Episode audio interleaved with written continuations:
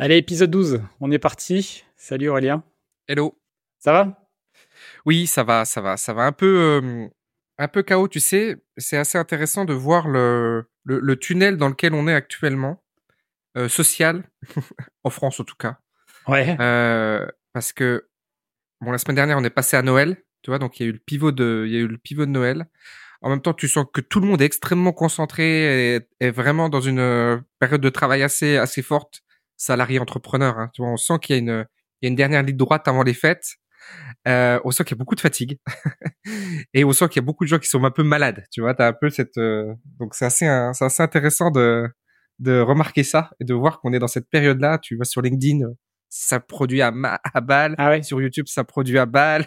tu vois, c'est vraiment, on sent vraiment que c'est une période intense en termes de, de travail. Je sais pas toi, mais moi, je reçois beaucoup de mails en ce moment. Enfin, beaucoup de, beaucoup de, de choses euh, intensives. Tu vois, c'est. Non, non, moi c'est, pas, j'ai, je, j'ai, je gère toujours mes Portugal, trucs. tu ça va. Ouais, Portugal. En, en- fait, je me faisais, moi, c'est des réflexions que je me fais souvent. Là, tu vois, on signe un immeuble euh, lundi ou mardi. Euh, mais en, en fait, moi, je, je, je me rends compte que j'ai vraiment tout, tout organisé pour que, pour être le plus déconnecté de, de tout ça, en fait. Euh, Ouais, vraiment, ouais. c'est. Alors ça a ses avantages euh, parce que bah, j'ai une vie assez finalement assez cool et calme. Euh, et ça a ses inconvénients parce que du coup je suis moins connecté aux choses, il y a des opportunités que je peux pas saisir. Voilà, il y a, évidemment, hein, il y a toujours le revers de la médaille. Mais euh, mais je me rends compte que je suis assez euh, détaché de tout ça et tu vois même il y a des matins où je me lève et je me dis euh, euh, tiens est-ce que je continue à faire tout ce que je fais en fait?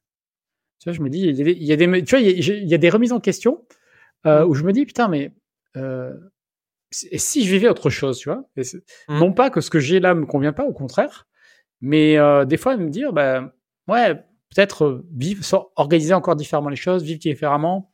Tu sais, c'est toujours les trucs, euh, les équilibres. Quand tu voyages jamais, tu rêves que d'un truc, c'est de voyager. Et puis quand tu voyages, tu rêves que d'un truc, c'est de te poser. Enfin, c'est, l'être humain là-dessus, il a, on a toujours il antagoniste. a il a un cerveau, euh, voilà. Euh, donc ouais, c'est des réflexions autour de ça. Donc euh, donc non, je ressens pas une, une sorte de frénésie. et, et moi, j'ai souvent d'ailleurs un effet un peu balançoire, c'est-à-dire que quand quand il y, a une, il y a une frénésie qui arrive de l'extérieur, moi j'ai tendance au contraire à ralentir et puis à Ah ouais. Ben moi non plus. hein, je, je, dis- je disais, je la constatais. Je disais pas que je la vivais. ouais ouais ouais, ouais, Mais je la vis, euh, je la vis par revers parce que hier j'étais sur un call très important pour euh, un gros dossier sur lequel on est là. Et on sent que les choses avancent alors que ça n'avançait pas jusque-là. Enfin, tu vois, on sent qu'on est dans une période de, de- où les gens ils, ils sont dans, le, dans une phase de travail Oui. très forte. Oui, C'est oui, ça que je voulais dire. C'est, je parlais plus de clair. mon entourage ou de ce que je constatais. Moi, ça va. Ce matin, je me suis levé à 10 heures. C'est cool. De toute façon, là, c'est dernier dernier euh, dernier euh, créneau avant. euh, à partir du 15-20 décembre, il se passe plus rien. euh, voilà. Euh, Oui. J'ai eu d'ailleurs un, un, un, un client là en, en coaching euh, la semaine dernière, je crois, où il y a 10 jours, et qui me dit ah, alors je j'ai pas trouvé mon financement, je commence. Enfin, il avait commencé il y a 2-3 semaines. Euh, j'ai rendez-vous dans 10 jours à la banque.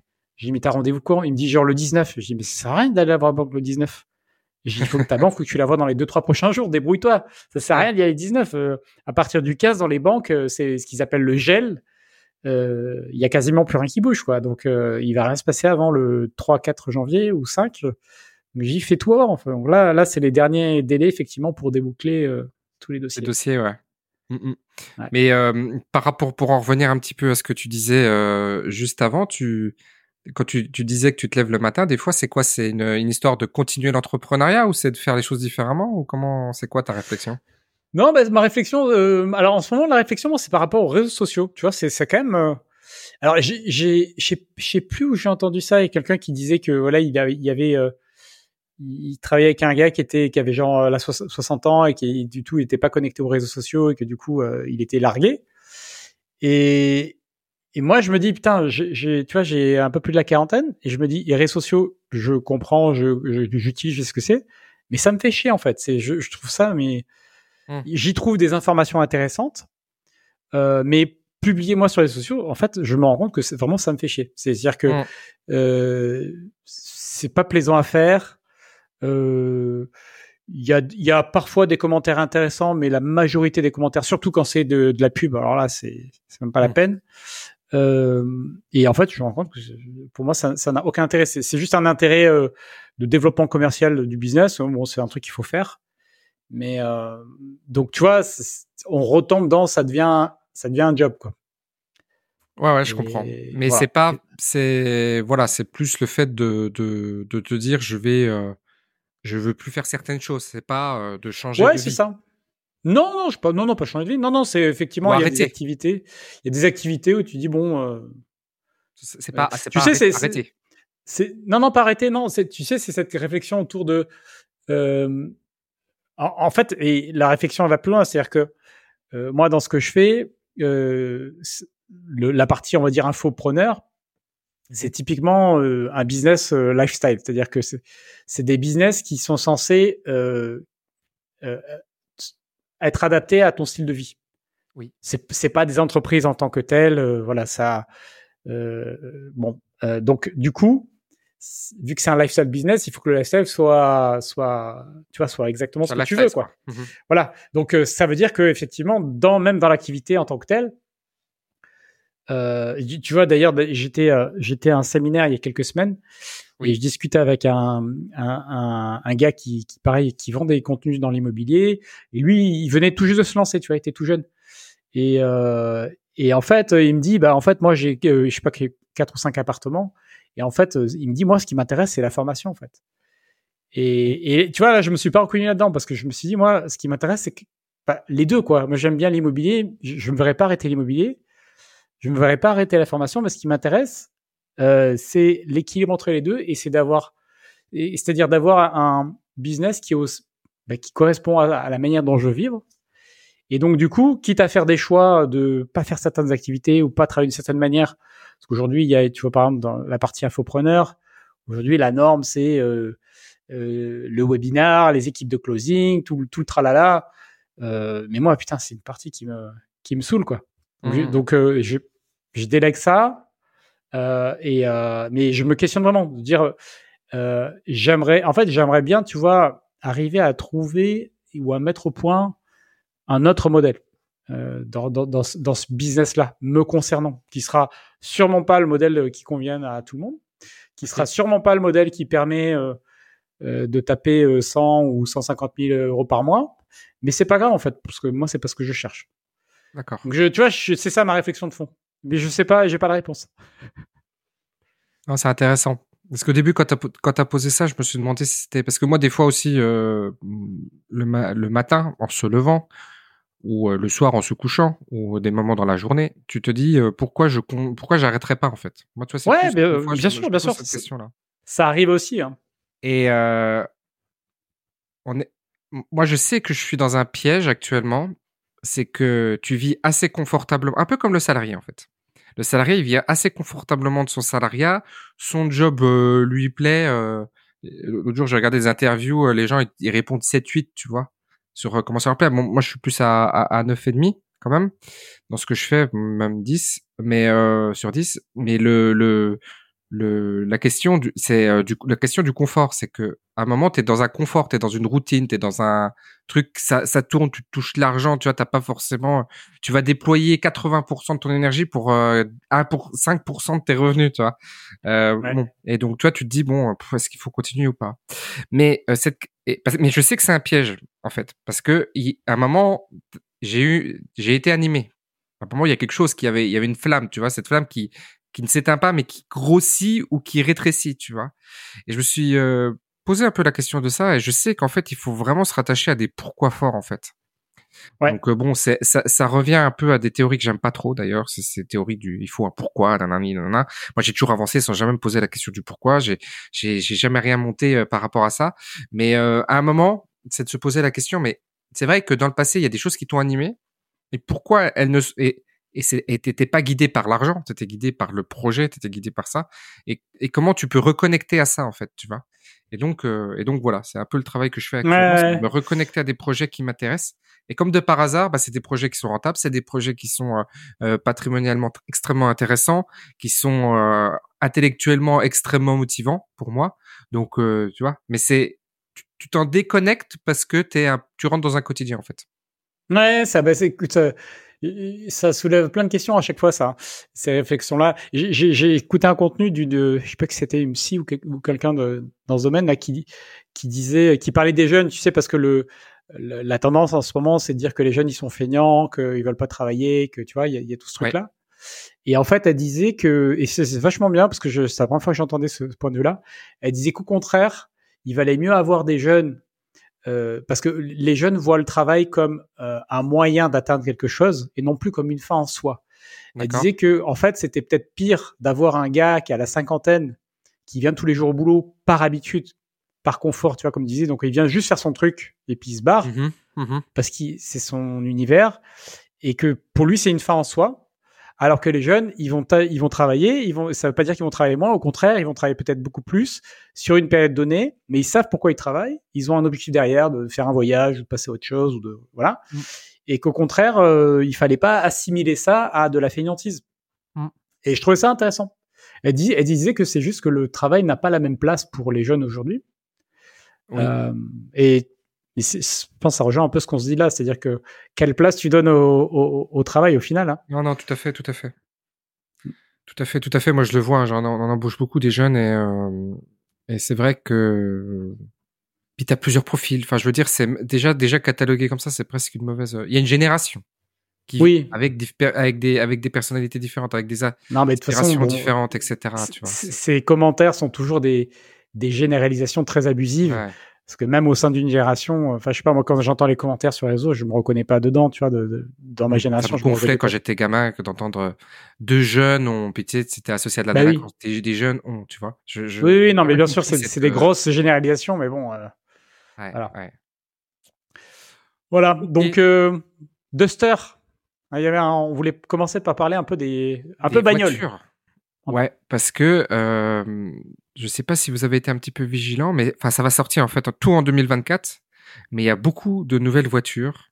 Il y avait la Kia Sportage qui était déjà un peu dans ce côté un peu futuriste. Là, j'ai vu la nouvelle euh, la nouvelle euh, euh, le nouveau Qashqai.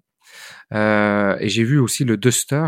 Et ce sont des voitures qui ont un design qui, qui est vraiment devenu extrêmement qualitatif. Et c'est intéressant businessment parlant, marketingment parlant, pourquoi les même les même les marques qu'on appelait low cost, parce que franchement la Dacia c'était vraiment le low cost de chez Renault, qui était déjà pas très super élevé en termes de gamme, tu vois. C'est toujours low cost. Hein. Ça a moins l'air low cost, mais c'est toujours low cost. Mais pourquoi ah, moi, je avant le low cost avait devait être une théorie là-dessus.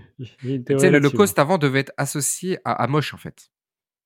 Et même, même les Lidl, tu vois, les Lidl, c'était, tu rentrais dans un Lidl, c'était dégueulasse. Maintenant, tous les Lidl, c'est les, quasiment les plus beaux magasins qui existent euh, en France. Ouais. C'est les plus beaux supermarchés. Ouais. Non, non, moi, j'ai une théorie là-dessus. Hein, c'est que le, t'as le marché de l'automobile qui est passé d'un marché de volume à un marché de marge. Donc, en fait, ils font plus de marge par véhicule. Donc, on le mmh voit bien, les, les, véhicules sont. Je vois dans les commentaires, je regarde des fois les gens qui disent, mais putain, 40 000 euros pour euh, une Twingo ou je sais pas quoi, euh, tu prends les options euh, ou une Clio. Et mmh, donc, ils sont passés sur un marché de marge. Donc, à mon avis, c'est un des manières, une des manières de dévaloriser les anciens modèles c'est ce qu'ils ont toujours fait, euh, et de valoriser du coup euh, les modèles électriques pour essayer de, de, les rendre plus attractifs en travaillant énormément le design extérieur. Quoi. Euh, pour moi, c'est ça la théorie. Alors, je ne sais pas combien de temps ça va marcher. J'ai vu d'ailleurs que, bon, sans parler du Cybertruck, qui est quand même, du coup, pour le coup, en termes de design, encore un autre cran plus loin, dans un autre univers même peut-être. Mais il a annoncé, il a annoncé dans une interview euh, Elon Musk que il, il était en train de finaliser les plans d'une usine pour sortir une, voiture à très bas coût. Donc, ah euh, euh, si le modèle 3, il est, je sais pas combien, il est à 30 ou 40 000 euros, je, je, pense qu'il faut attendre une voiture à 25 000 ou 20 000.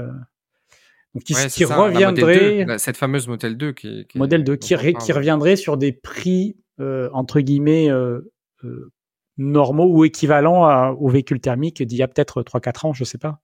Ouais. Moi, cette montée en gamme, parce que ça reste une montée en gamme même esthétique, elle me fait pencher. le, le, mon sentiment, c'est que en fait, il y a, il y a que dans le, la montée en, gamme que tu as, que as le salut en fait. C'est, tu n'auras pas de mon, ça n'existe pas ces histoires de, il faut qu'ils montent leur prix et, et c'est tout. Et on a besoin de, ils ont besoin de monter en gamme et on a tous besoin de monter en gamme dans tout ce que, tout ce qu'on fait. C'est, c'est que on, c'est une bonne réflexion à se poser euh, dans, bah, dans ce que ce qu'on fait chacun. Hein. Mmh. Comment est-ce que je peux monter en gamme euh, dans mes produits, dans mes services, ou même quand on est salarié, hein, dans la manière dont je suis salarié, euh, sur la manière dont mon implication dans ce que je fais, la manière dont je réponds, la manière dont je me présente. Enfin, il y, a plein de choses sur lesquelles on peut travailler soi-même. Hein. Non, mais c'est sûr parce que le, le, le, la différenciation n'est pas dans le prix. C'est-à-dire que le prix n'est que le reflet d'une valeur perçue, et cette valeur perçue, il faut la, faut la faire monter. C'est ce que font les, c'est ce que font les, les, les, constructeurs de, de voitures actuellement. Mais c'est intéressant sur un marché aussi mass market que la bagnole de le voir euh, de façon aussi, euh, aussi frappante en fait, quoi. Ouais, ouais, le mot d'ordre est passé euh, hein, depuis depuis depuis deux trois ans, effectivement. Euh, mais ouais, tu sens que ils ont tous les constructeurs un peu traditionnels, ils, ils ont mis du temps à s'adapter. Hein. Et c'est pas encore tout à fait, euh, c'est pas encore tout à fait terminé, mais.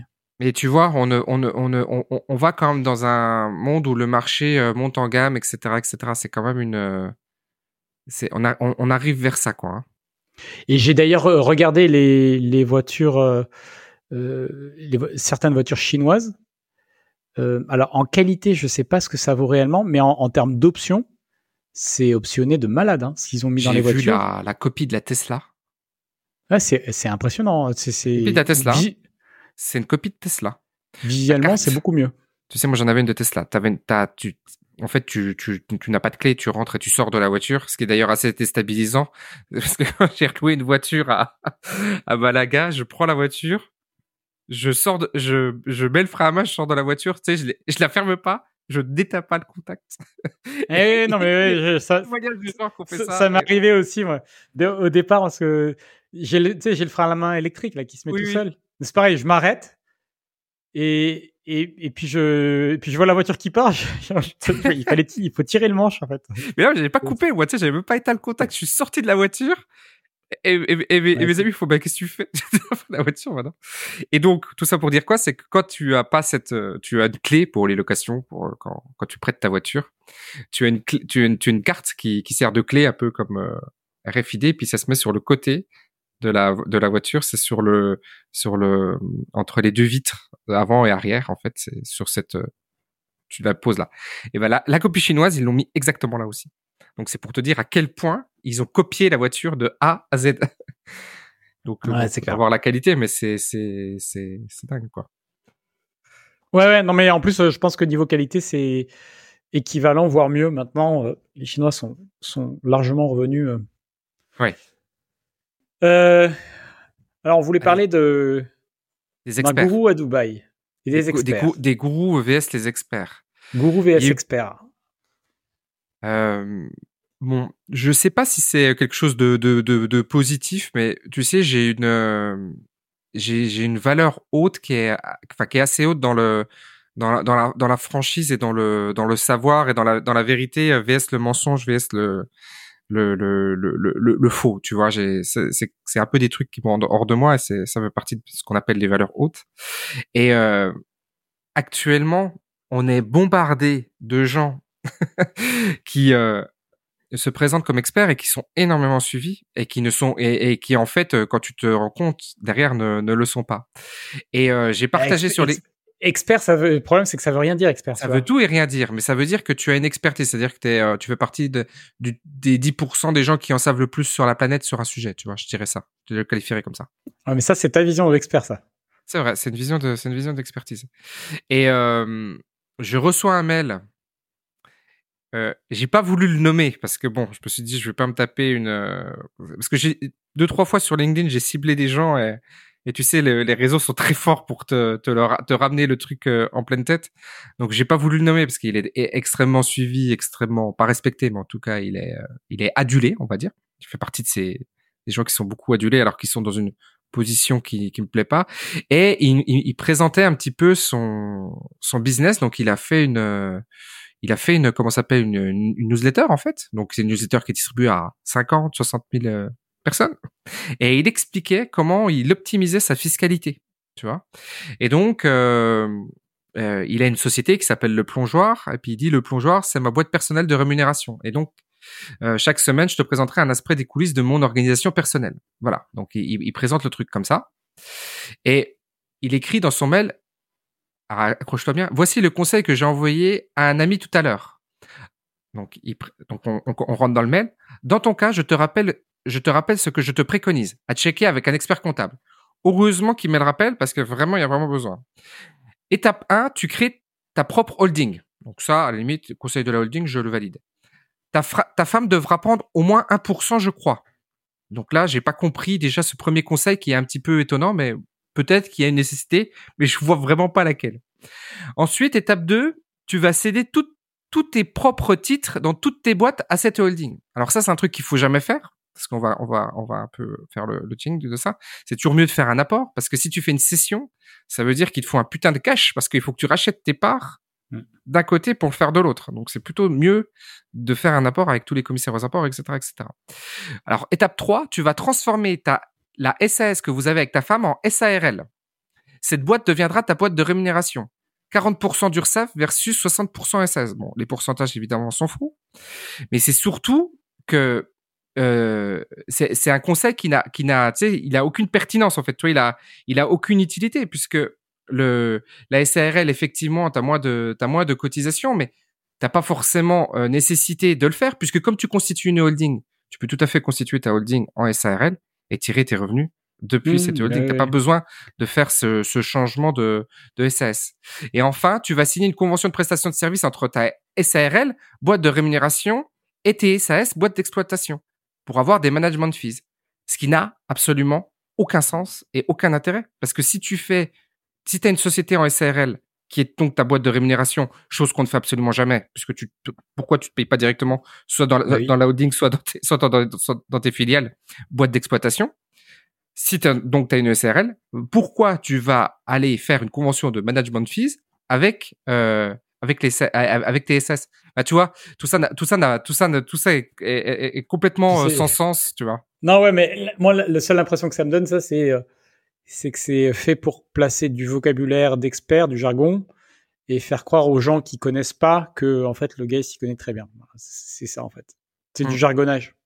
Oui, voilà. Convention machin, tu places des, des, termes holding, tu vois, les gens qui n'ont pas holding, ça les impressionne. Euh, les conventions, euh, tu places d'autres termes techniques, et donc, du coup, tu parais, euh, tu parais. Non, non, mais tout, ça tout ça n'a pas, tout ça n'a pas de sens, en fait. Tout ça n'a pas de sens. C'est du marketing, hein, c'est, voilà. Tout ça n'a pas de sens, et, euh, et en, fait, le, point, l'idée, c'est pour ça que je l'ai pas cité, parce que l'idée, c'est pas de le taper, de, de, rentrer dedans, même s'il le mériterait quand même beaucoup, mais c'est de dire qu'il faut quand même être très vigilant actuellement à tous les gens qui, qui, qui, alors soit qui débutent, soit qui tournent très bien et qui ont besoin de se structurer actuellement parce que c'est quand même un besoin que moi je vois de plus en plus, parce que je suis quand même de plus en plus sollicité là-dessus sur euh, comment constituer des sociétés de ce que j'appelle de my, enfin ce que ce qu'on appelle des sociétés de micro, private equity, c'est-à-dire tu as constitué ton groupe en fait. Et mmh. c'est vraiment ah, très important de bien se faire accompagner là-dessus parce que comme on l'a déjà dit par le passé, quand tu arrives à un niveau de à un step entrepreneurial, ce qui va te permettre d'avancer, ça va être ta structuration et ça va pas être ton ça va pas être ton business en tant que tel. C'est comment tu vas structurer ton business pour pouvoir euh, continuer à, à, à, à le développer. Et dans, dans, dans, le même cadre, j'avais vu un, un, entrepreneur du web qui, pareil, expliquait qu'il avait des, alors que c'est quelqu'un qui tourne très bien, qu'il avait des problèmes d'argent, qu'il avait acheté une maison, qu'il avait eu du mal.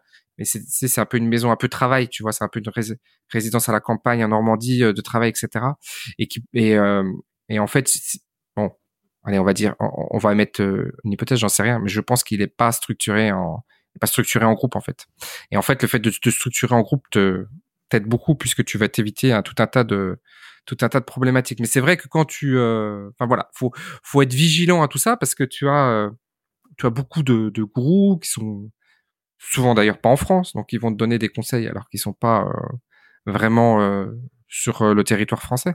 Donc la, la, France a quand même cette particularité administrative, l'Europe même fiscale, qu'il faut vraiment prendre en considération et et faut faut faut faut y faire attention. J'ai vu aussi un entrepreneur euh, sur euh, Facebook là qui expliquait que son expert comptable lui avait dit que il pouvait recapitaliser sa sa SARL, tu sais, pour avoir des dividendes exonérés à 10%. Ouais ouais. Ouais, alors que tu vois, en fait, c'est un mauvais conseil. En fait, tu as, plein d'autres montages que tu peux faire euh, pour euh, éviter ça, quoi. Mais en, le, le, le, le, bon conseil, c'est de pas aller voir ton expert comptable. C'est de vraiment aller voir quelqu'un qui est très calé. Euh, c'est difficile, en fait. C'est un peu comme un médecin. C'est quoi un bon médecin? Parce que quand t'es pas médecin, je sais pas. Et bon ostéo, tu sais, l'ostéo, quand, quand tu discutes de ton ostéo, ah moi mon ostéo il est très très bien. Ah moi mon ostéo il est très très bien. Et j'ai fait ça deux trois fois, puis j'ai fait consulté par d'autres euh, ostéos, fait, ah ouais, bah ça a rien à voir. Mais en, fait, on est même pas capable de d'estimer des fois la compétence de la personne qu'on a en face de soi. Non, c'est dur. Que c'est le delta, il est très important. Donc euh, la seule façon que tu as de faire, c'est de te former toi-même en fait en partie pour être euh, quand même à un certain niveau d'expertise quand tu discutes avec un expert en fait. Ouais, c'est clair, c'est clair qu'il faut il faut monter en compétence et, et juste pour savoir poser les bonnes questions. Mais ça, c'est un, ça, ça, un, un, biais sociétal hein, de dire euh, je suis pas médecin, je suis pas ci, je suis pas ça. Il faut laisser, il faut, il faut laisser aux, aux experts le soin de faire. Tu vois, on a eu ça beaucoup avec le Covid. Mais en fait, c'est une, une, très très grave erreur hein, de, de, remettre son. Ah non non non, moi je, hein. je, je, moi je peux pas fonctionner comme ça. Je suis obligé de. Ouais, je sais. de me renseigner, de comprendre, de décortiquer, de, de creuser les choses.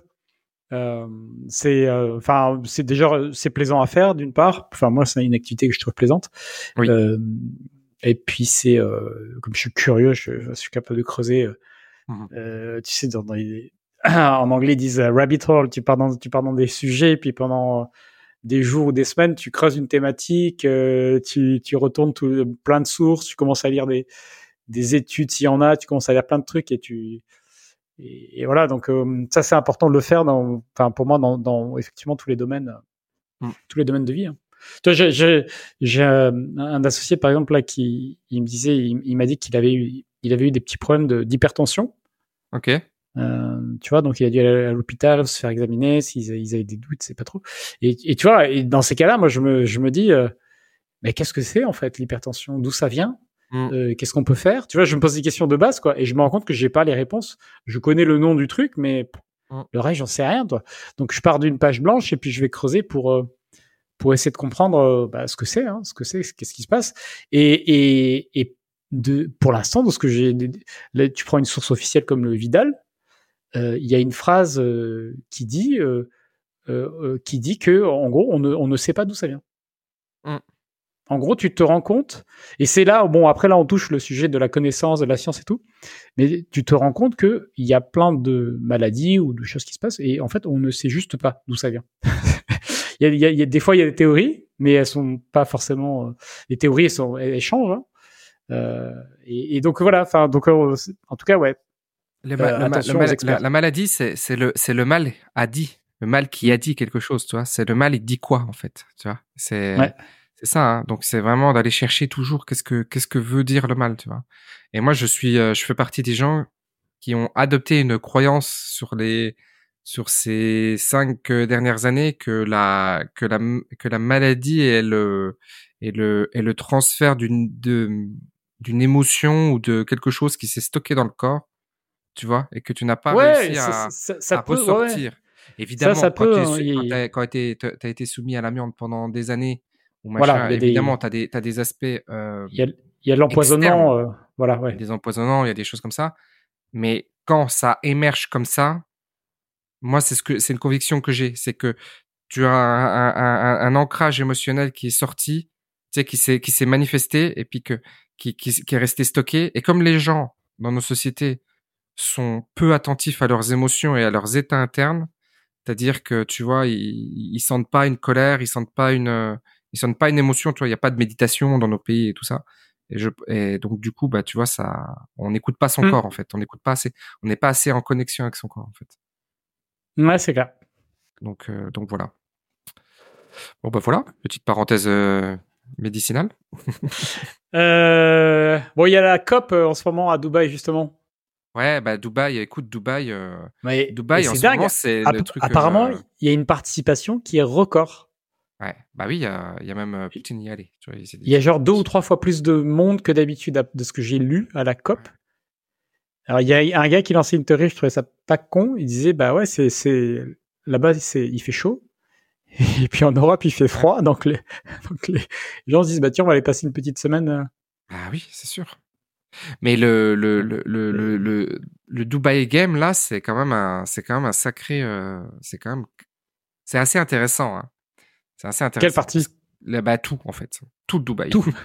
tout Dubaï. Non mais tout Ah, tout Dubaï. tout l'aspect sociétal de Dubaï est très intéressant. C'est tu comment les gens réagissent à Dubaï, comment Dubaï évolue, comment il, comment Dubaï se positionne dans le monde, comment Dubaï est marketé, comment Dubaï est est, est, est vécu, comment Dubaï aussi euh, euh, met un peu sous le tapis certaines choses aussi. Enfin, tu vois, il y a toute cette euh, et comment Oui. Dubaï divise. Enfin, tu vois, il y a et, vision sociétale. Enfin, il y a beaucoup, beaucoup, beaucoup. Il y a, il, Ah ouais, ouais, bah c'est c'est c'est vrai que Dubaï, il c'est y a vraiment beaucoup à dire. Hein. c'est très particulier, hein, c'est très particulier hein, Dubaï. C'est très vendu aujourd'hui par les par les par les par les mecs parce que c'est the place to be euh, en ce moment. Euh, the place to be euh, avec des euh, moi je je connais pas donc évidemment c'est toujours plus difficile d'en parler. Par contre, il y a quelque chose vraiment moi qui me rebute euh, sur Dubaï, c'est la qualité de l'air. hein. Et Oui, oui. Alors moi, j'y suis allé plusieurs fois, donc euh, ça c'est vraiment un, ça c'est vraiment un point hyper négatif pour moi parce que c'est c'est c'est ouais, c'est rédhibitoire en Mm. fait. En fait, je, moi, je, je connais des gens qui y habitent et j'ai surtout, du coup, euh, ici dans mon entourage, des gens qui ont quitté Dubaï, en fait. Hein, j'en Ouais. connais de plus en plus, des gens qui y habitaient, qui, qui en sont partis. Mm. Euh, et il y a un gars, euh, un pote là, ici, qui, donc, sa boîte est à Dubaï et il est salarié pour une boîte là-bas. Et donc, il y va de temps en temps pour faire des euh, réunions au bureau, quoi, tu vois. Ouais. Et il me disait, euh, pour faire un trajet qui lui prenait un quart d'heure en voiture, il, il me Mm. dit, mais j'ai mis une heure et demie. Il me dit, Ouais. c'est un embouteillage du début jusqu'à la fin. Il me dit, j'ai jamais vu ça. Et Mm. une heure et demie matin, une heure et demie le soir, pareil. Donc ça, c'est Ouais, en ouais, train de, c'est- questionnant. ouais. Mm.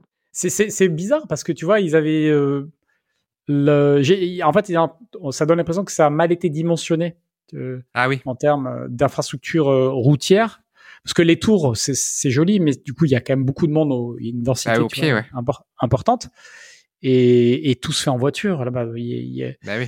euh, quand j'y étais, moi, il y avait même pas de trottoir et apparemment, ça s'est pas beaucoup amélioré. Enfin, en tout cas, dans la tout, Mais- tout ce qui a été construit, pas pas le vieux Dubaï, hein, j'entends, mais, le, Mais voilà, ils le- vont, ils vont trouver des solutions parce qu'ils sont tellement créatifs, ils ont tellement de, ils ont Oui, tellement alors cette, ça, euh, ça c'est le gros gros atout de Dubaï. j'ai hein, entendu c'est- qu'ils voulaient faire des trucs volants là, tu sais, des taxis volants, des, des métros aériens, etc. Donc euh, ils vont trouver des. Non, mais les, gens- les, les gens prennent pas le métro, c'est ça le truc. euh, Ouais, c'est ça. C'est. Wow, si c'est un beau métro aérien, ça peut, ça peut, ça peut. Il y, a, y a déjà un métro, hein, mais les gens le prennent pas. hein. C'est juste que c'est tellement étendu. Si Ouais, tu dois aller ça. dans la de- à un- dans un hôtel qui est dans la Palme, tu tu vas pas tu vas pas te prendre un métro quoi. Ouais, ouais. Mais euh, bon, voilà. Après, il y a beaucoup d'avantages. C'est sûr que c'est à être dans une dynamique comme ça, il y a beaucoup de, t'as beaucoup d'avantages, mais les lieux de vie dépendent vachement de ton. Mais on en a déjà parlé, je crois.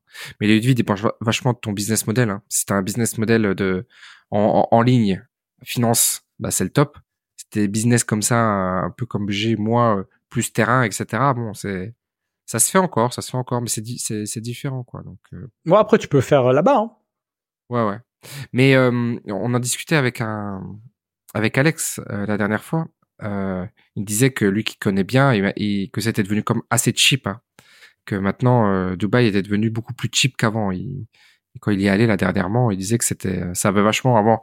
C'était vraiment euh, ultra riche, etc. Maintenant, on sent que le, le niveau euh, moyen de Ah oui. des gens qui vont là-bas euh, Non mais il y, a- il y a eu un espèce de double mouvement parce que ça s'est démocratisé dans le sens où il y a beaucoup plus de gens. Par contre les prix sont vachement plus élevés. Hein. Mm, Les prix, euh, il y, a, il y a un pote, il me dit, il, va manger un steak au resto, il y en a pour 80 balles. Hein. Je-. Ouais.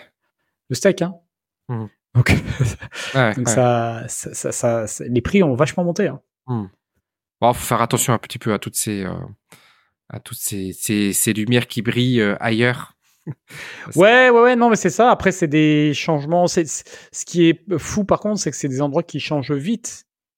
Ça a Mm. changé vite, Ouais. mais c'est la, c'est la guerre, hein, c'est la guerre en Ukraine hein, qui, a, qui a vraiment qui a débloqué développé beaucoup. Dubaï. Ça a développé Dubaï. C'est pas comme ça avant. Hum, hum. Ça a vraiment euh, tout changé. Tous les, tous les pays de l'Est, d'ailleurs, ont, Oui, oui. ont beaucoup été. euh, Mais par rapport à la COP, tu vois, pour revenir par rapport à la COP, je trouve insupportable la- l'attitude moralisatrice qu'on peut avoir, nous. Hein. C'est un- Alors, moi, j'ai, moi, j'ai l'impression que ça, que ça, que ça y est, les, le public euh, accroche plus. Hein, déjà, déjà, bon, je pense que les les gens n'étaient pas forcément très parce que tout le monde comprend bien qu'il faut faire attention à l'écologie et à la planète, c'est c'est évident. Par contre, de le faire comment c'est fait, mmh.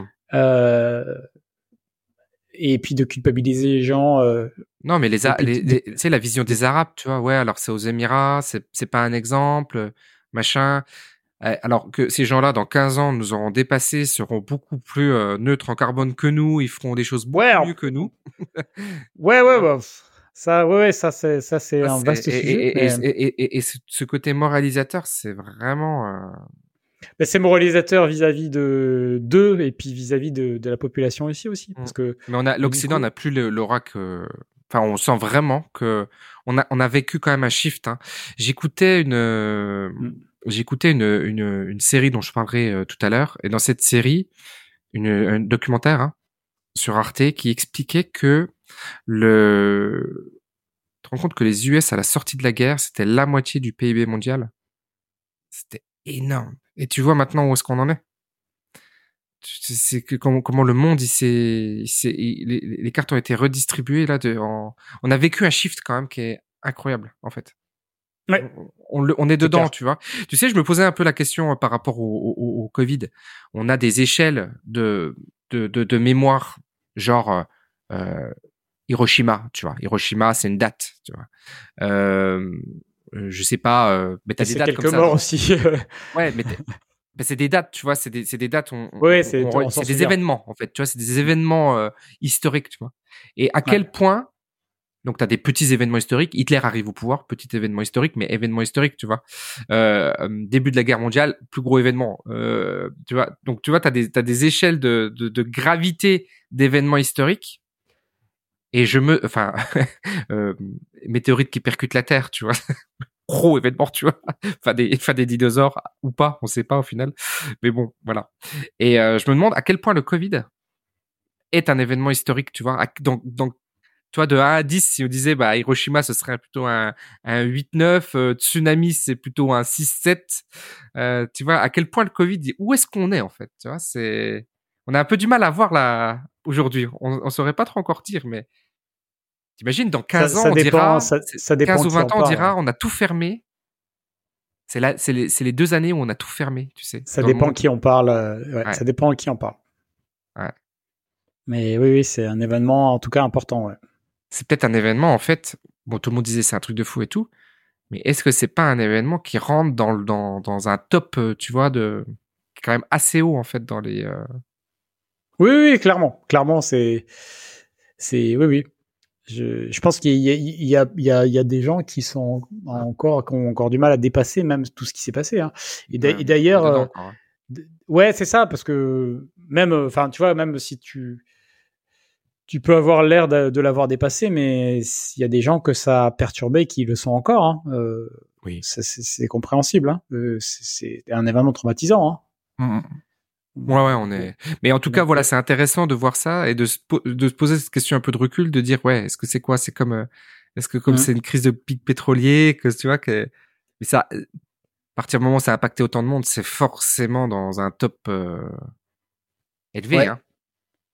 ouais c'est clair. Euh, tiens, je voulais partager un petit truc. Euh, c'est plus un clin Je trouvais ça fascinant. Euh, il y a quelqu'un qui expliquait comment blanchir de l'argent sur Spotify. Ah bon? Ouais. Alors je trouvais ça dingue. Il y a une vidéo à aller voir. Vous, vous cherchez blanchiment Spotify. C'est un anglais qui, qui, explique la méthode de A à Z. Alors évidemment, il n'explique pas pour que ce soit reproduit, hein. mais euh, de toute façon, si vous faites ça, vous allez vous faire attraper tôt ou tard. Hein. C'est évidemment une mauvaise idée. Mais je trouvais ça fascinant de, de voir euh, de voir ça. Alors déjà, donc ça part, ça part de la Suède. Donc Suède, pays en déperdition. Hein. Euh, il y a 2,5 fois plus de crimes en Suède que que la moyenne européenne. Ah ouais? Euh, Ah ouais, non, la Suède, c'est ça va pas du tout. Hein. Quand j'étais en Suède, j'ai vu une course poursuite entre deux. Euh... Non, mais le, le, pays est en, en, en perdition. C'est c'est très très particulier la Suède. Hein. La Suède, c'est c'est très très c'est très particulier. On, on, a voulu la cataloguer euh, pendant le Covid, nanana. C'est très particulier. La, Suède, c'est c'est après je, après je, je, connais pas plus que ça. Je suis jamais allé en Suède.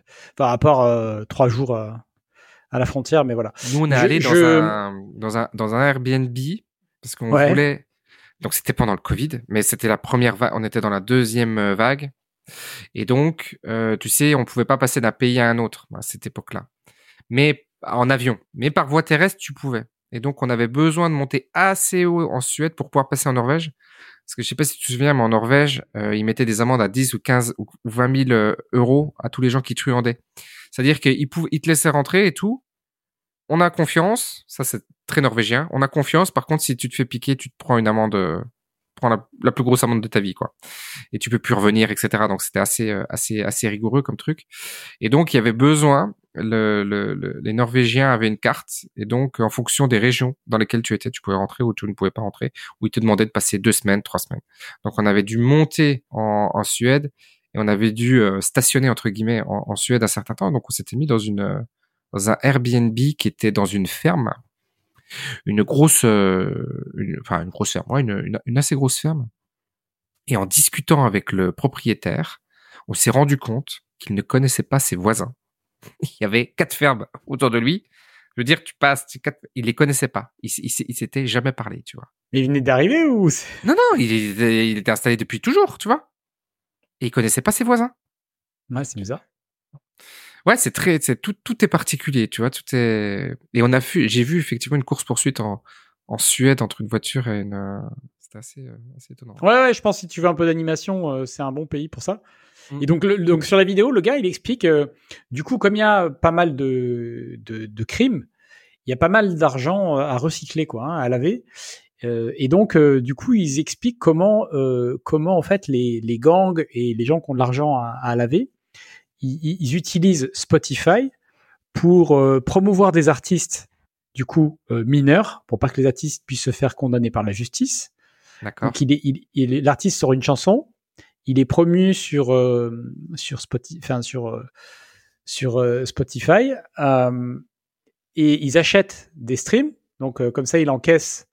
En gros, ça, en gros, il réinjecte l'argent en achetant du, du, du, le titre sur Spotify. Comme ça, l'article, l'artiste va encaisser, encaisser, du cash et comme ça, il a l'argent. Je, je, vous la fais simple. Mais allez voir la vidéo, c'est fascinant. Euh, c'est, j'ai voilà, je, c'est il y a un côté toujours euh, incroyable parce que les les les pirates ou les, les truands ils, ils, trouvent toujours des nouveaux moyens. C'est je trouve ça dingue. Je trouve ça dingue. On en avait parlé tu te souviens du, du gars de, du carbone c'était pareil quoi c'est toujours ouais c'est ça. Et puis tu vois on, on, te saoule avec bitcoin mais en fait il y a même besoin de bitcoin hein, pour euh... vois pareil hein et, ouais c'est sûr bitcoin qui monte euh, fort là hein. et franchement euh, qui monte fort bah ouais ouais il y a l'ETF qui arrive hein. Ouais, puis il y a pas de, on n'en parle pas trop. Enfin, tu vois, tu sais, c'est un peu un, c'est une sorte de bull run un peu sans, sans, avec moins de frénésie, tu vois, moins de, il n'y a pas forcément beaucoup d'articles. Enfin, il va falloir qu'il passe un cap plus fort, tu vois. Je pense que quand il aura dans les 100 000, on sera dans ce, dans ce délire, tu vois. On n'est pas rentré dans le délire. Bah ouais, ouais. Non, il était à 41, 42. Ça, ça commençait à monter. C'est bien. c'est bien, c'est bien. On vous a dit d'en acheter. Hein. On vous a dit il y a 15 jours mais qu'on donnait aucun conseil parce qu'on n'était pas déconseillés. Parce que on a peur de, de se faire gronder si jamais on fait des conseils. Pas se faire gronder, non. Euh, chacun fait. Euh... Alors, email à soi-même? Ouais, alors euh... c'est bien. On est dans un épisode assez, euh... on est dans un épisode assez euh, introspectif, développement euh, de nos vies perso. Et je je me, tu sais, on, on, a toujours du mal à se coacher soi-même. C'est toujours plus facile de, se, de coacher euh, quelqu'un ou d'aider quelqu'un ou de voir en tout cas ce qui va pas chez quelqu'un que de que de le voir pour soi-même. C'est normal. On n'a pas, on n'est pas. Ah bah c'est le principe du coaching, hein, de toute façon. D'avoir un, un, un effet euh, miroir extérieur. Ouais. Et euh, mais j'aime bien me poser la question. C'est une question que je me pose très régulièrement de ce qui bloque, ce qui me bloque actuellement, ce que je devrais changer. Tu vois, que, comment comment faire. Et euh, j'ai trouvé un, j'ai trouvé une astuce L'autre jour, je me suis fait un mail à moi-même en disant, mmh comme si j'écrivais à quelqu'un qui me connaît pas. Donc, je me présente.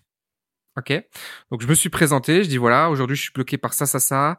J'ai ça, ça, ça. Tu vois, j'écris tout le truc comme si, euh, voilà, aide-moi sur ces points-là et tout, j'y arrive pas. J'ai donné à ChatGPT. Donc, je, je me nomme pas euh, Aurélien Schneider. Je me suis donné un autre, euh, un autre nom. J'ai donné à ChatGPT en disant, reformule le mail. Tu vois, tu, pas comme si je l'avais écrit, reformule le mail. Quand il reformule le mail, il met les formes, etc., etc. Je l'ai mis de côté pendant plusieurs jours et je l'ai relu après. Comme si je venais de recevoir un mail, en fait, de quelqu'un. Et je réponds. je réponds en disant, je vois que j'ai comme si je répondais à quelqu'un comme si c'était pas moi, en fait. Et c'est super intéressant comme exercice. Parce que, en plus, j'aide déjà des gens, donc c'est déjà quelque chose que je, que je, que je, que je faisais pour d'autres, mais c'est super intéressant parce que tu arrives sur des réponses qui sont des réponses assez, euh, assez évidentes, euh, mais tu sors de, de toi et de ton émotionnel, tu vois, tu, comme tu parles à quelqu'un, en fait. Ouais, ouais. et c'est, j'ai, je trouvais l'exercice hyper intéressant. Franchement, ça m'a, ouais, ça, m'a vraiment fait kiffer et j'ai vraiment adoré ce, cet exercice-là. Il y a, y a, y a un service, alors c'est un peu différent, mais c'est basé sur l'email aussi. Tu sais, il y a un site web qui s'appelle, euh, je crois que c'est Future Email euh, oui. Self, où tu écris un email que tu programmes pour recevoir une à une date donnée. Genre, tu peux programmer un mail pour dans deux ans.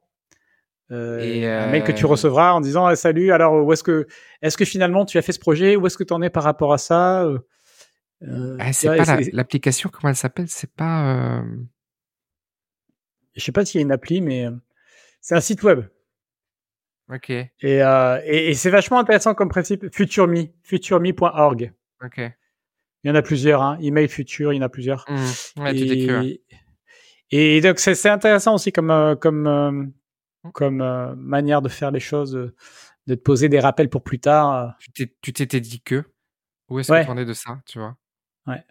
Non non, c'est intéressant. Ben moi ça, bon, c'est pas forcément adapté à tout le monde parce qu'il y a des gens qui vont pas arriver à, à... mais je trouve qu'en le faisant avec l'IA, c'est vachement bien. Donc, euh, donc, euh, donc voilà. Euh, tiens, en parlant d'IA, tu as vu que Google a sorti son IA Tu as, tu as remarqué ça? Alors, c'est Bard, c'est ça? Non, c'est Gemini. Gemini. J'ai pas... J'ai vu, passer ce, ce nom-là. Moi, j'étais resté à Bard. Bon, alors, euh, c'est sorti hier ou avant-hier? Euh, Google a sorti son IA, ça y est. Donc, c'est c'est le concurrent de ultime de ChatGPT il dépasse ChatGPT 4 euh, dans sa version ultra mhm. euh, sur un certain nombre de domaines. Donc ça, c'est ce que Google a annoncé en, en, en, le dans la ils ont fait, ils font une démo et donc c'est ce qu'ils disent. Mais ça a été testé par des développeurs et des développeurs euh, ont j'écoutais encore ça juste avant notre call. Donc des développeurs ont bien confirmé que qu'il est de, il est devant en fait.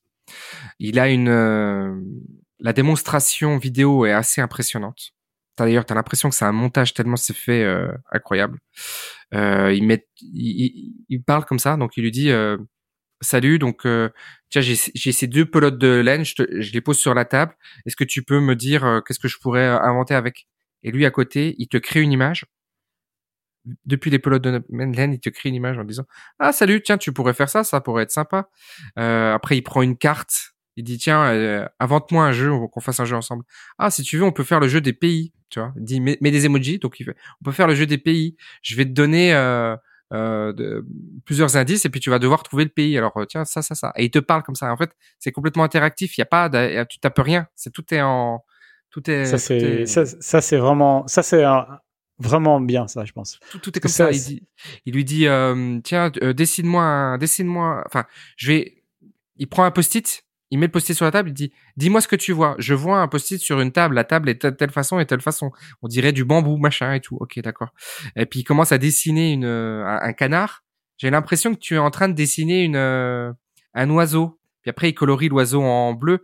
Alors ça c'est certainement un canard parce qu'il a des des des pattes palmées et puis euh, un long bec et il lui dit tout comme ça et tout. Euh. Mais alors c'est des espèces qu'on trouve. Hein. Il prend une vidéo d'un chat qui saute il stoppe la vidéo et il lui dit tiens comme ça directement il dit tiens dis-moi ce que ce qui va arriver. Oh bah le chat va certainement arriver de l'autre côté. Puis le chat en fait se plante parce que c'est une vidéo un peu même. Il dit aïe! Mais ne t'inquiète pas le chat est un athlète etc il lui fait tout le truc comme ça tu vois. Donc c'est assez euh, voilà. Donc Google est rentré dans le game euh, à, à un million de pourcents.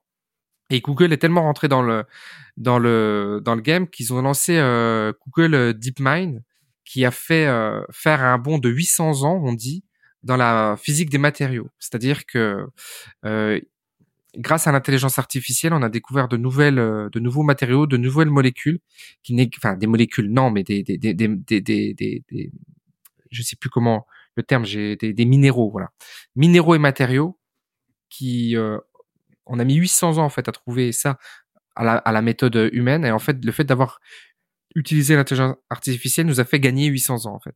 Et donc tu sais, tu as, un rond comme ça qui illustre ça en disant ça c'est tout ce qu'on a trouvé depuis que l'humanité existe et avec l'IA on a trouvé tout ça. Donc tu tu vois un truc qui est beaucoup plus grand d'un coup par rapport à ce qu'on avait trouvé euh, ce qu'on avait trouvé euh, à la base. Je mettrai des petites images pour illustrer ce que je dis là. Et, euh, et voilà. Et donc du coup, on a trouvé des, des, des sortes de nouveaux cuivres, de nouveaux lithium, de nouveaux. Euh, donc ça va vachement être aidant dans tout un tas de, de pour les batteries, etc. On, va faire un bon énorme. On va gagner 800, on a gagné 800 ans sans le sans le voir quoi. Donc c'est vraiment euh, c'est vraiment assez euh, assez bluffant comme comme avancée. Voilà. Ce que vous pouvez dire autour de ça? Bon, bah, intéressant. Intéressant, intéressant. Ouais, c'est très très intéressant. Je pense qu'on va rentrer, l'IA nous va nous faire rentrer dans un nouvel ère. Hein. On a, on, on, en est qu'au tout tout tout début. C'est extrêmement euh, extrêmement intéressant et c'est encore Google. Hein, c'est encore Google qui qui fait ça. Mais bah, euh, on, se retrouve à avoir Google versus Microsoft encore une fois. Hein, euh, ouais, ouais, ouais, Et alors bon, pour l'IA dont on a parlé au départ, les développeurs sont plus sceptiques ils disent qu'il est, mieux, mais ils sont plus sceptiques dans son utilisation parce ah qu'apparemment euh, ChatGPT a une a des a des fonctionnalités plus simples, c'est plus c'est plus facile pour faire du no code, etc. Alors que de l'autre côté, il faut intégrer euh, Google Cloud, c'est plus euh, c'est plus complexe quoi. Et puis alors pour les histoires de de, de nouveaux matériaux, donc l'IA Gnome s'appelle Gnome de DeepMind est parvenu à créer 2,2 millions de matériaux dont les plus stables pourraient s'avérer révolutionnaires certains d'entre eux ont déjà été synthétisés. Tu vois et ils disent qu'il y en a 800 000 et euh, qui sont intéressants et il y en a 380 000 qui sont euh, vraiment très stables. Donc euh, ils commencent à les synthétiser alors qu'avant il fallait tâtonner. Tu vois, c'était tout un, un système. Enfin, c'est incroyable. C'est je trouve ça incroyable. On, on, rentre dans un monde qui est qui est dingue. Voilà. Ouais, c'est intéressant. C'est intéressant. Faut toujours savoir comment on va l'appliquer, qu'est-ce qui va, comment ça peut nous être utile au quotidien euh, et pour euh, saisir nos opportunités. Mais ouais, c'est yes, c'est toujours oui, c'est toujours un peu le. c'est toujours un petit peu le, truc comment. Mais en fait, il faut là, on est dans une phase tellement de, d'accélération, de découverte, etc. que pour l'instant, il faut faire de la veille. Et d'ailleurs, je recherche un, moyen de faire de la veille plus euh, plus passive que ce que je fais actuellement. J'aimerais, j'aimerais que toutes ces infos m'arrivent. Toi, que je, c'est, c'est... Donc là, je suis en train de regarder comment je vais faire pour faire, pour faire ça. Ok. Euh, voilà. Crédit primo-accédant Ouais, alors, euh, t'as vu que. Ça se relâche Alors, j'ai discuté les fausses, un peu... euh, les fausses annonces de, du HSF, c'est ça, sur les, les bidons Non, mais j'ai discuté un peu avec des, avec des amis là qui voudraient euh, acheter et comme moi, je ne suis pas à Dubaï, je ne suis pas entouré de millionnaires. Je suis entouré de gens qui sont plus dans la vie, euh, euh j'allais dire réelle, plus dans une vie euh, euh quotidienne euh, française. Et effectivement, tu as, c'est très très difficile aujourd'hui de faire des, des crédits. Hein. quand tu, l'histoire de de ces 35% vraiment bloque considérablement le bloque considérablement les prêts. Hein. Il y a 40% euh, de transactions en moins qu'il y a un an actuellement. Ouais, plus que 40% des transactions, c'est ça. Mais, mais, mais par contre, tu vois, le, bah, pour le coup, le HSF le disait encore là dans le, leur, dernier, euh, leur dernière déclaration il y a quelques jours. Il disait encore que les banques ont 20% de dossiers hors normes qu'ils peuvent utiliser, une marge de 20%, et qu'ils ne l'utilisent pas entièrement. Ils sont à 14%. Oui, ils l'utilisent pas.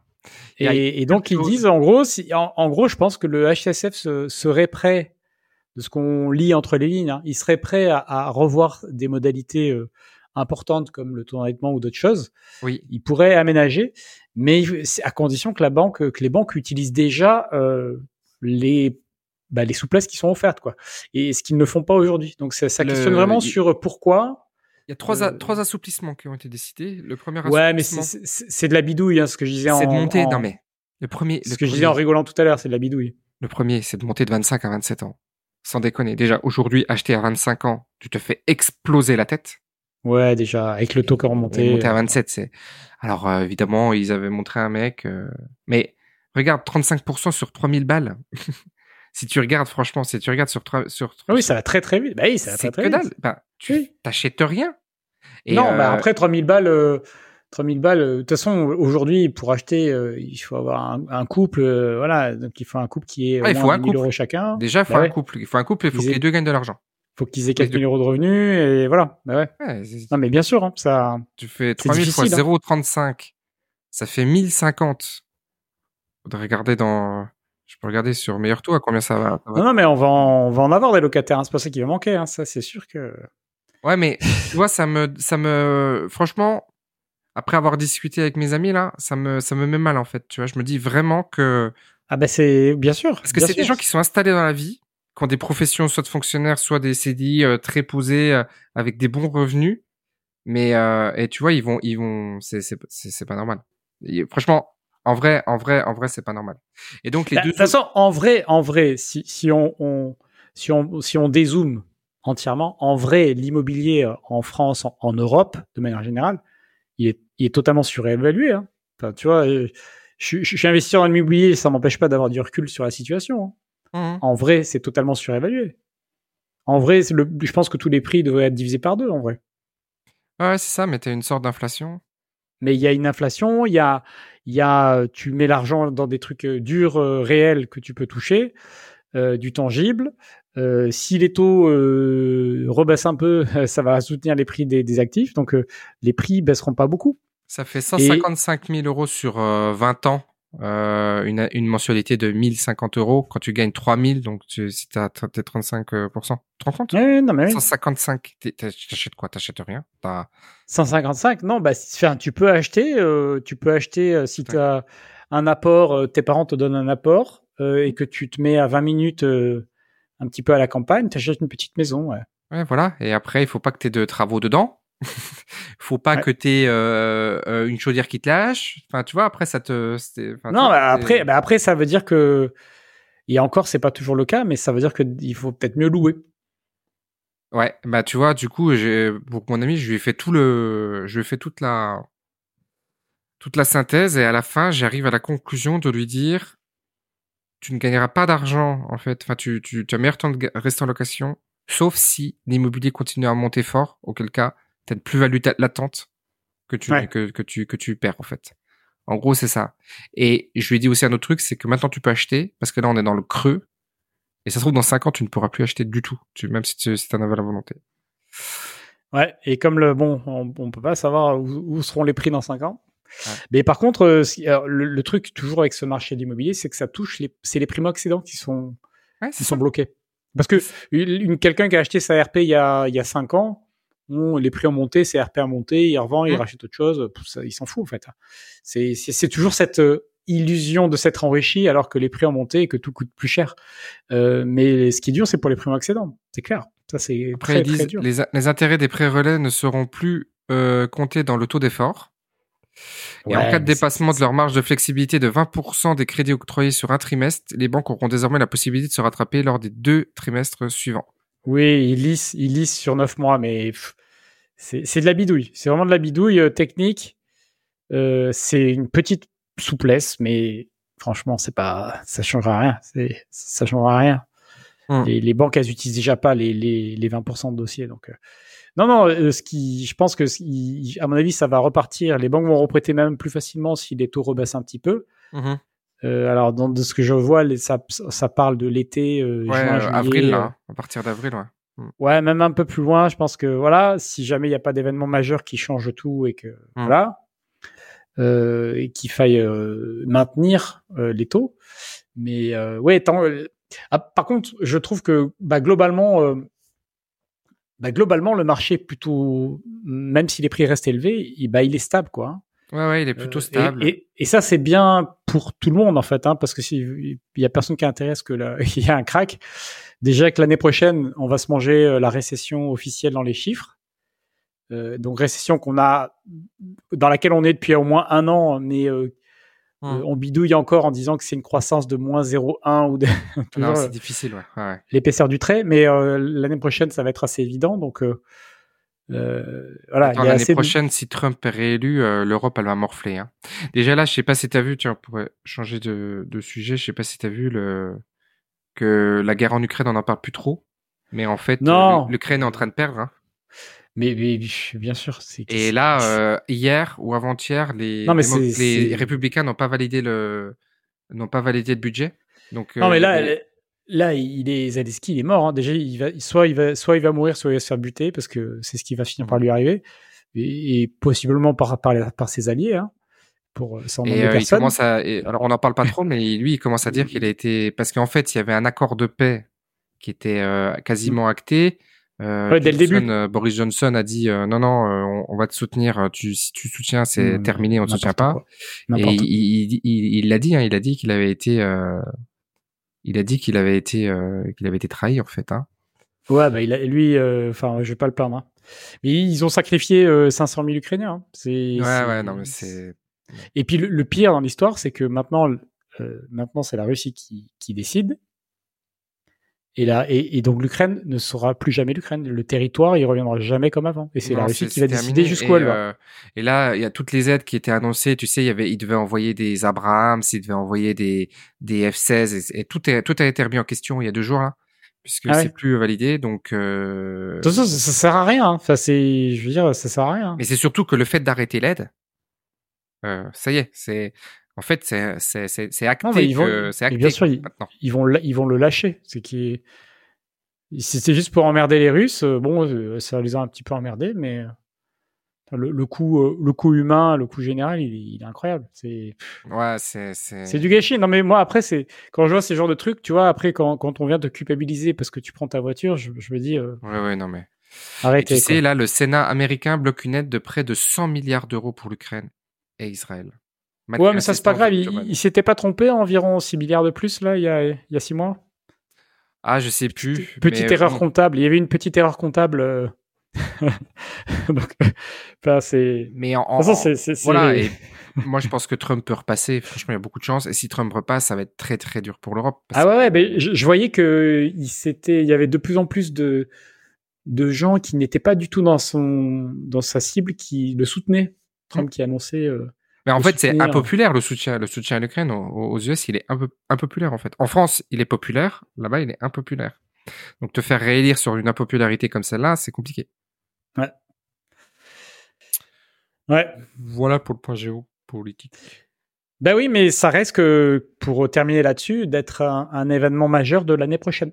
C'est sûr que si, euh, c'est sûr, c'est sûr. Donc, euh, je sais pas comment tout ça, euh, ça, Ouais, voilà, c'est ça par rapport au taux. Bon, après, après, de toute façon, bon, si on si on fait un peu de prospective, euh, ce qui va se passer, c'est que la Russie qui va décider, qui va imposer ses conditions, ils vont accepter, mm. ça va calmer le jeu, et puis euh, voilà. Après, ça prendra le temps que ça prendra pour normaliser un peu les relations éventuellement avec la Russie, puis c'est tout. Hein. Puis là, il disait militairement parlant, ils sont trop installés maintenant. Enfin, tu vois, c'est non, mais oui, c'est mort. Tu te rends compte? Non, maintenant le, fois, la, la, la contre-offensive, tout ce qu'on a envoyé et tout, rien n'a bougé. Rien n'a bougé.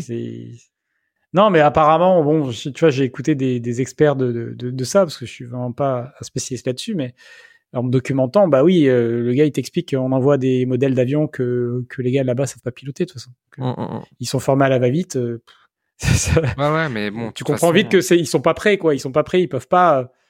Euh, c'est pas une question de matériel en fait. Hein. Ouais, ouais. En plus, en plus du reste, enfin, c'est qu'un des points, mais bon, voilà. Ouais. On passe au. On a, on a d'autres choses? On passe au contenu de la semaine? Yes, contenu de la semaine, ouais. Non, c'est bon. Ouais, ben en, en, lien avec tout ça, si tu veux, je vais commencer euh, par. Euh, je vous suggère de voir le, sur YouTube euh, un documentaire qui s'appelle 3000 milliards, les secrets d'un État en faillite. C'est un, une asso, je crois, qui s'appelle Contribuable Associé, qui documente. ah oui L'association euh, contribuable associée, ouais. Mm. Qui documente, ouais, qui existe depuis longtemps, hein, qui documente Bah, le bah, l'état l'état de, des finances euh, de la France, quoi. Voilà. Mm, mm, euh, donc c'est intéressant à voir. Euh, ça permet de, de, bien comprendre la situation. Et puis le documentaire a, a il a il a cartonné, hein, le documentaire. Euh, J'étais, j'avais vu juste après sa sortie, déjà, il, il avait fait déjà énormément de vues. Et là, je vais aller voir tout de suite pour dire en direct, euh, un million de vues Il a plus d'un million de vues, le, Ouais. un documentaire de 1h40. Je regarderai, c'est intéressant. Ouais, ça va voir ça. Et moi, j'ai vu un reportage que vous pouvez retrouver sur, enfin, c'est en trois épisodes de une heure. C'est sur euh, Arte, c'est sur le capitalisme euh, américain et l'histoire du capitalisme aux, aux États-Unis. C'était bon, il y a un petit biais, ok, mais euh, il y a un biais de toujours un peu de, de moralisateur, les US et machin. Mais vraiment, c'est plutôt très très bien retranscrit. Ce que j'ai adoré, c'est à quel point les riches dirigent ont dirigé le pays, ne l'ont plus dirigé et l'ont de nouveau dirigé. Et tu as une variation dans le dans la fiscalité. À un moment, ça quand c'était euh, euh, JP Morgan qui, gérait les Rockefeller quand il gérait le pays, tu vois, il gérait le pays face face euh, face au président. Euh, à l'après-guerre, comme ça, c'est complètement arrêté. euh, Les les riches ont été ultra euh, taxés. Que t'as euh, les conservateurs et les progressistes, comment ça évolue comment maintenant c'est renouveau, de nouveau, on est un, peu, tu vois, Musk vs euh, le président Biden. Tu vois, on, re- on revient dans un cycle dans lequel on était dans les années 30 ou des années 15 même. Bon, c'est très très intéressant parce que moi j'avais pas conscience de ce cycle, de ces cycles-là, tu vois. Et j'ai trouvé cette euh, cette série vraiment très très très très bien. Donc euh, je vous invite à, à la. Capitalisme, ouais. Et c'est c'est quoi sur YouTube? Ouais, je, je vais vous retrouver ça. C'est une le nom. C'est euh, c'est capitalisme euh, les ultra riches au euh, les ultra riches. euh, attends, je vais te vas-y comble, je vais trouver. C'est ultra riche au pouvoir. Bah oui, oui, oui. Ouais. D'ailleurs, tiens, c'est marrant. euh, J'écoutais un truc sur TikTok euh, la dernière fois. C'était un. j'ai- Je regardais, tu vois, les différentes manières de promouvoir euh, des, des business sur TikTok. Et il y a, il y a un gars qui a une chaîne euh, sur TikTok. Il, il a, ils ont 700 000 abonnés. Et c'est sur une application de rencontre, mais tu sais, spécialisée pour les gens de droite.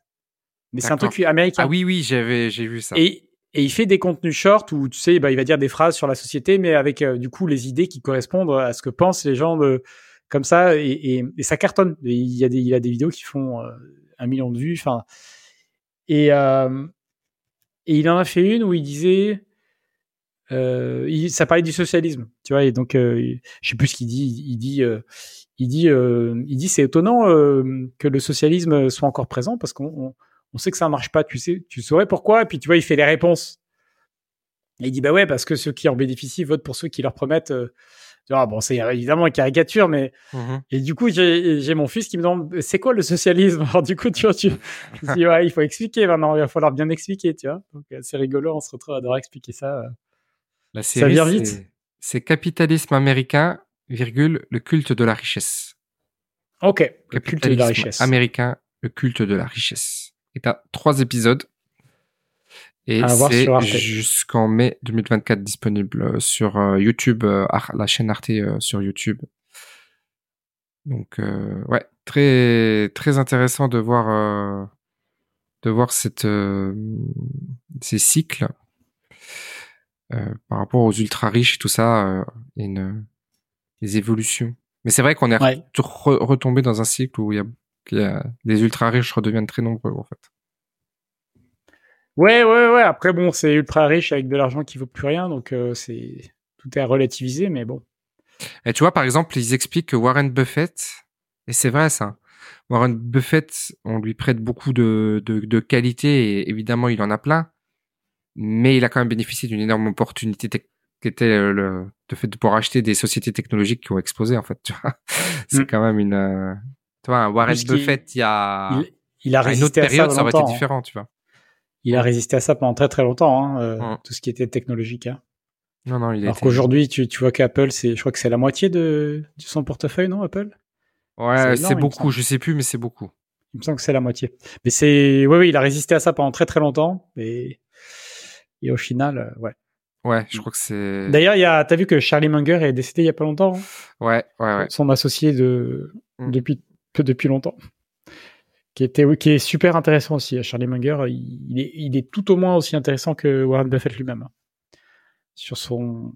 Ouais, ouais. des Mais c'est, c'est fou à quel point ils, c'est- les deux ils vivent vieux, ça. Tu sais, ils, on dirait qu'ils se portent, tu vois.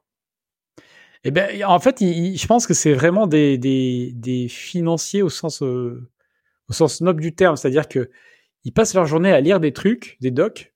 Ils aiment bien faire ça. Et, et leur structure, elle est ultra simple. Hein. Ils ont, il y a, je crois qu'il y a une secrétaire, il me semble. C'est, ultra basique le, leur, l'organisation. C'est pas, euh, c'est pas une boîte de trading où ils sont pas sous stress, tu vois. Donc ils sont vraiment, euh, ils sont vraiment euh, dédiés à éplucher des documents et à réfléchir. C'est vraiment le, le, dans tout ce que j'ai pu voir et lire sur eux, et j'en ai lu beaucoup. Euh, ils sont vraiment dédiés. C'est une vie de quasi monachiale autour de des rapports financiers, quoi. Ouais, c'est ouf ça. Hein. C'est très très particulier. Et il, il, d'ailleurs, Munger il disait que là, il vit toujours dans la même maison qu'il y a 70 ans, quoi. Il a, et Warren Buffett, je pense que c'est pareil. Ils ont acheté une maison. Euh, oui, oui, il, a une 40 ans, maison, ouais, ouais, c'est ça. Ouais, maison qui, qui paye pas de mine. Et, euh, il disait, euh, ouais, il disait, ouais, une maison plus grande, une maison neuve, ouais, ça génère du stress, quoi. Et en fait, c'est pas ce que je veux. c'est 46%, ouais, Apple. Ouais. Et euh, ouais, ouais, non, mais c'est inspirant. Pour ça, pour ça c'est inspirant. Je trouve ces côtés-là sont ça, ça fait réfléchir parce que tu vois, euh, ça, tu vois, pour moi, c'est l'équivalent de ce reportage euh, qui, que j'avais vu euh, il y a longtemps quand il est sorti là, euh, Giro Dream of Sushi. Je, je, vous recommande de voir ça aussi. Hein.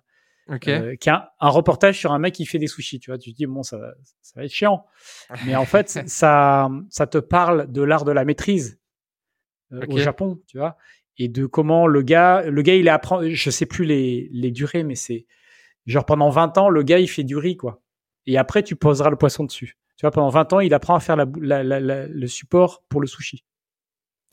Et il y, a, y a ce truc, et dans cette euh, recherche de l'excellence, et moi, je vois vraiment le parallèle avec ce, ce qu'ont fait Warren Buffett et Charlie Munger. C'est-à-dire cette recherche de l'excellence. Un, ils font un truc d'une seule manière. C'est évidemment, ils, ils, faisaient plus que ça, mais ils sont, euh, ils sont, euh, ouais, ils prennent une voie dans un domaine sur un métier avec une approche particulière dans ce métier et ils font ça jusqu'au bout.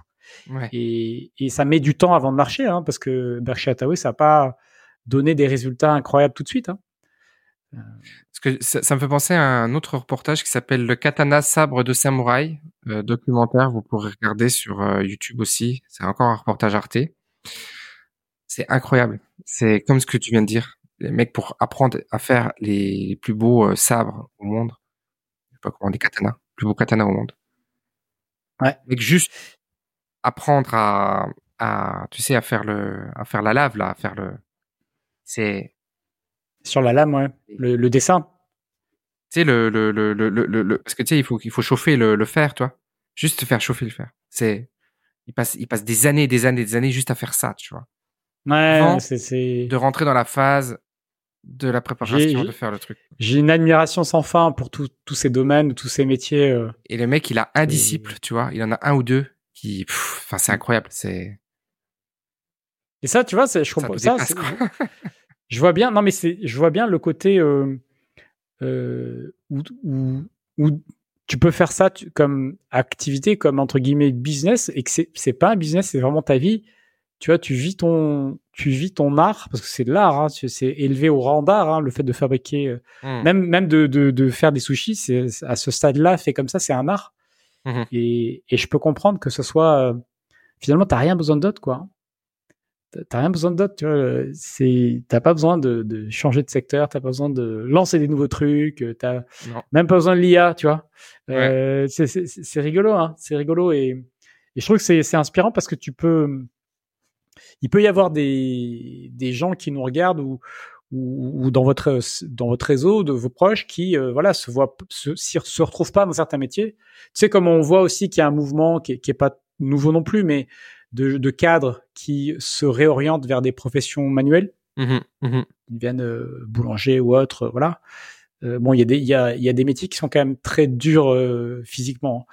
Hein. Mmh mais il s'oriente quand même vers des trucs manuels euh, palpables, concrets ou, ou du relationnel, quoi.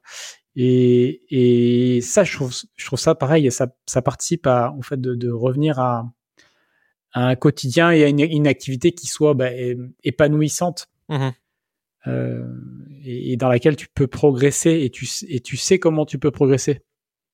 Et tu sais comment, tu vois, tu as souvent une relation, comme tu disais, de, avec un mentor ou avec quelqu'un, avec un maître qui te, qui te guide. Et donc, il y a, y a ce, il y a cette, ce chemin que tu, qui, qui est tracé devant toi.